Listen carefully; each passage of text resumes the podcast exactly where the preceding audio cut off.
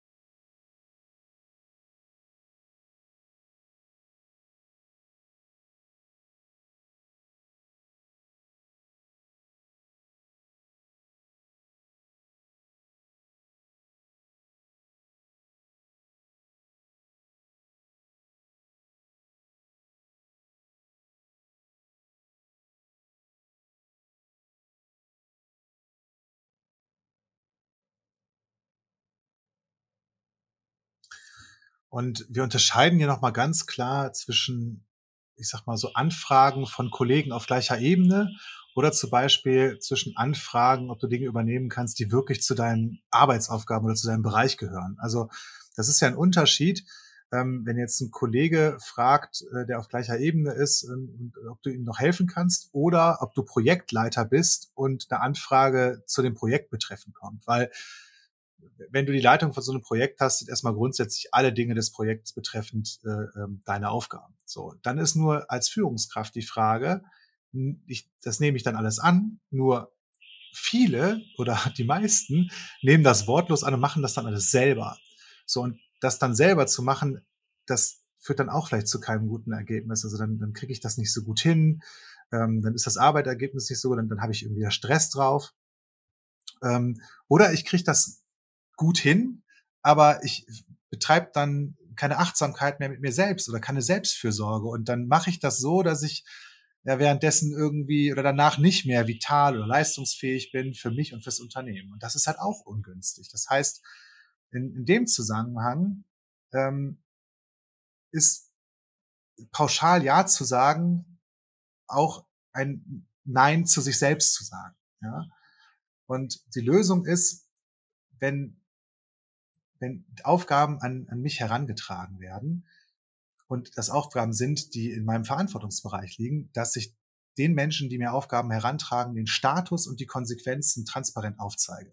Also jemand kommt zu mir und sagt, ähm, das Projekt betreffend habe ich noch fünf Themen, äh, die müssen noch abgearbeitet werden. Und dann gucke ich in meinen Kalender und sehe die Deadlines, die ich schon habe und schätze das ein, dann kann ich sagen, hey, also vier von den fünf Aufgaben schaffe ich, was sind die wichtigsten? Oder ich kann alternativ sagen, wenn ich die alle fünf übernehmen muss, muss ich bei den letzten dreien irgendwie 80-20 machen, ähm, dann wird die Qualität ein bisschen leiden, passt das trotzdem für dich. Ja?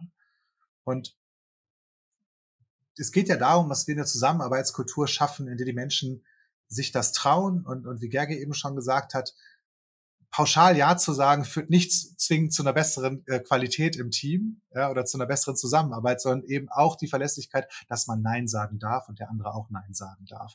Und dass, wenn ich Dinge annehme, auch transparent mache, welche Konsequenzen das hat. Und zusammengefasst, Nein zu sagen, falls jemand dich um Hilfe fragt, ähm, sofern das halt nicht in deinem Verantwortungsbereich liegt, sorgt auch für Klarheit und für Integrität in deinen beruflichen Beziehungen. So.